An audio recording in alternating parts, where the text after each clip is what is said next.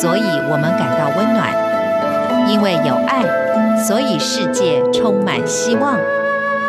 十分暖心文，传递善美乐，让爱无所不在。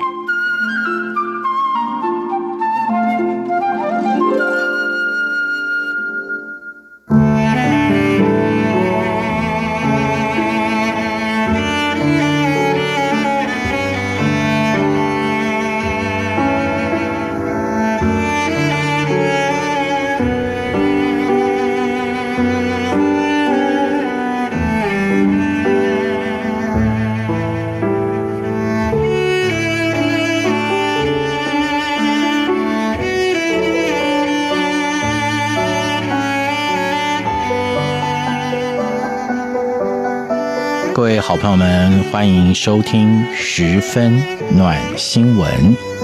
今天的十分暖新闻源自于一个书店。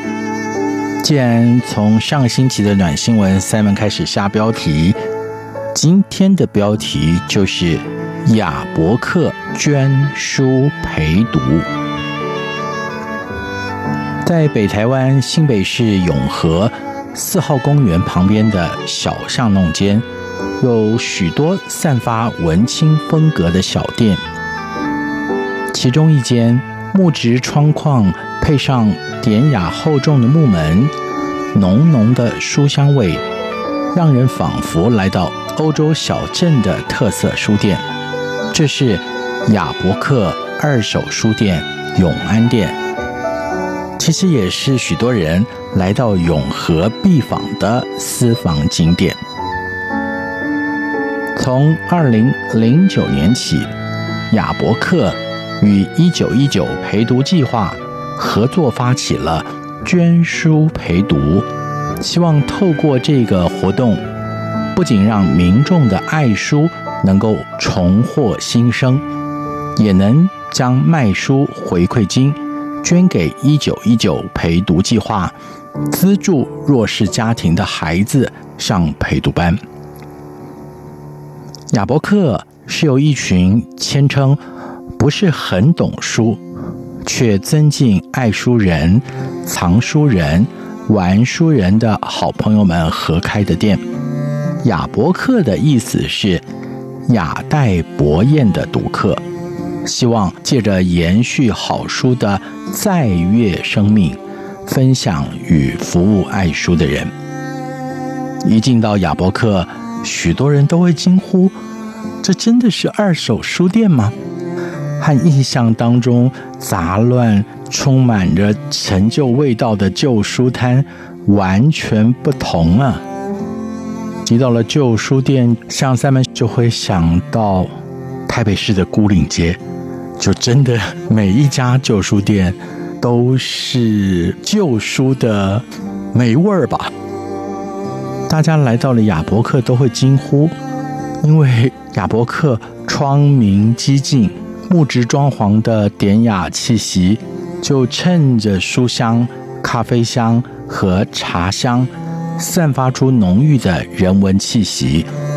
来到这里点杯饮料，坐在窗边，就可以远离。尘嚣的酷暑，享受一世书香。现在虽然夏季已经结束，但是秋老虎发威。我昨天去那儿的时候，就真的有这样的感觉。二零零七年从网络起家的亚伯克，在隔一年成立了台湾大学实体店。二零一五年成立永安实体店。在三年以前，亚伯克结束网络书店，专注经营这两个实体书店。永安店的店长杨彩华说：“亚伯克希望成为一个有温度的书店，人和人的真诚互动是难以被取代的，这也是吸引我们坚持经营实体书店的主要原因。”亚伯克资深的员工焦芳芳和同事们曾经到一间五楼加盖的老公寓收书，屋主急着要处理漏水和整修房子，便找他们回收家里的藏书。那个时候正值盛夏，在爬到顶楼的时候，芳芳说她已经汗涔涔，看到一整屋的书，惊讶到说不出话来。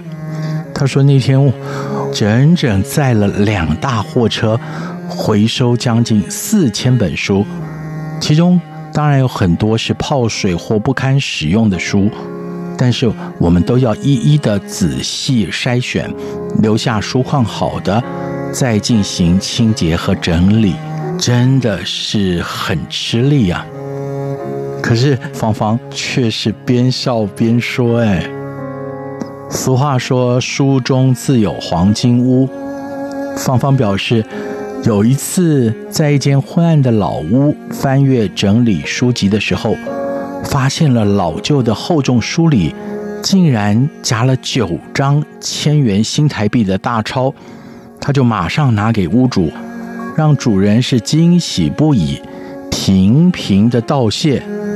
还有一次是里面夹了两千元，在通知捐书人之后，对方实在是很意外，立刻就捐出做公益。这些事情。都是亚伯克的员工们喜滋滋跟 Simon 分享的哦，所以我们说书中还真有黄金屋呢。即使是回收书看似辛苦，但是亚伯克总是珍惜所托，卖书或者是捐书给亚伯克的人都是爱书人，这些书曾经都陪他们度过美好时光。所以亚伯克很期待能够透过二手书的买卖，再重新赋予他们新生。其实二手书透过流通再阅览，不但环保，还能够增加书本的价值。在大学任教的张教授，大约四年前第一次联系亚伯克来收书，起初他还会把比较好的书分类出来估价。但是，当他知道捐书陪读这项计划之后，二话不说，立刻就把书款都捐给了一九一九陪读计划。亚伯克书店的芳芳又说到了，张教授现在每年都会打几次电话来让我们去收书。因着对亚伯克的信任和了解。许多老客人对于捐出二手书有了新的感动和使命，因为捐出这些书，不但能够让书重新被珍爱，还能够帮助弱势家庭的孩子。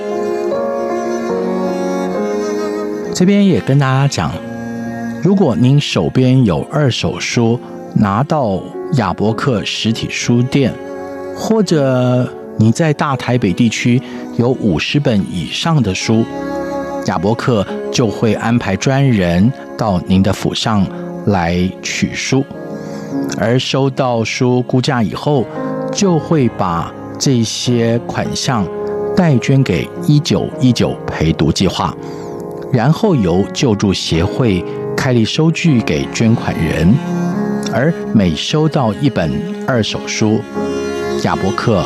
还会另外捐赠一块钱给陪读计划。朋友们，这个时候您心动了吗？有没有想过，也许这些书籍你不会再阅读，但是就透过亚伯克的捐书陪读计划，可以发挥这么大的功用呢？今天的十分暖新闻就进行到这儿，我是 Simon 范崇光，我们下一次再见，拜拜。